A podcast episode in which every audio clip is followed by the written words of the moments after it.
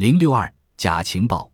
当格林一九四四年回到伦敦时，他发现自己已不适合在军情六处工作了。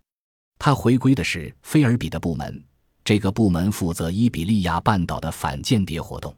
格林是专门负责葡萄牙的。菲尔比在《我的无声战争》中评述道：“高兴的是，格林被分配到我的部门，我让他负责葡萄牙。”他在寄来的信件中发表的尖刻的评论，使我每天在精神上得到些恢复。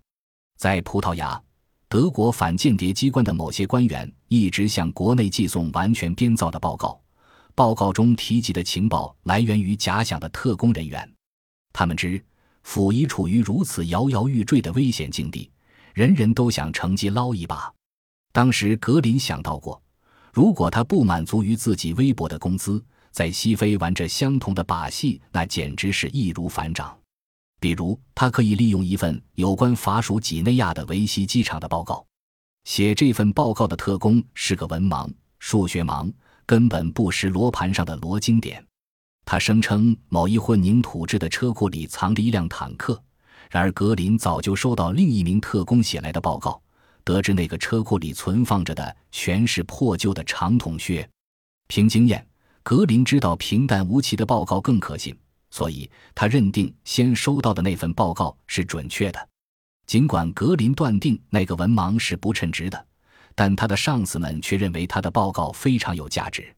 格林对特别行动队送来的报告也不敢轻信。因为他们的情报来源显然是相同的，靠胡编乱写报告骗钱的主题，十二年后在格林最优秀的小说之一《我们的人在哈瓦那》里终于得到了最充分的体现。由于当时格林认为菲尔比在玩权力游戏，所以他放弃了晋升机会，并在一九四五年离开了秘密情报机构。他抱着能被派往战后法国的愿望，来到外交部政治情报局工作。该情报局虽然答应了他的要求，但并未履行诺言。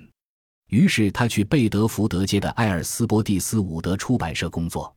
格林觉得他留给军情六处的唯一礼物是他独立编纂的一册只有二十本复制品的《名人录》，其中包括在亚速群岛活动的德国间谍名单和两篇简论该群岛行政管理和农业情况的文章。他还收集了一篇基姆菲尔比写的。旨在为英国侵略军提供帮助的文章是论无线电通讯的。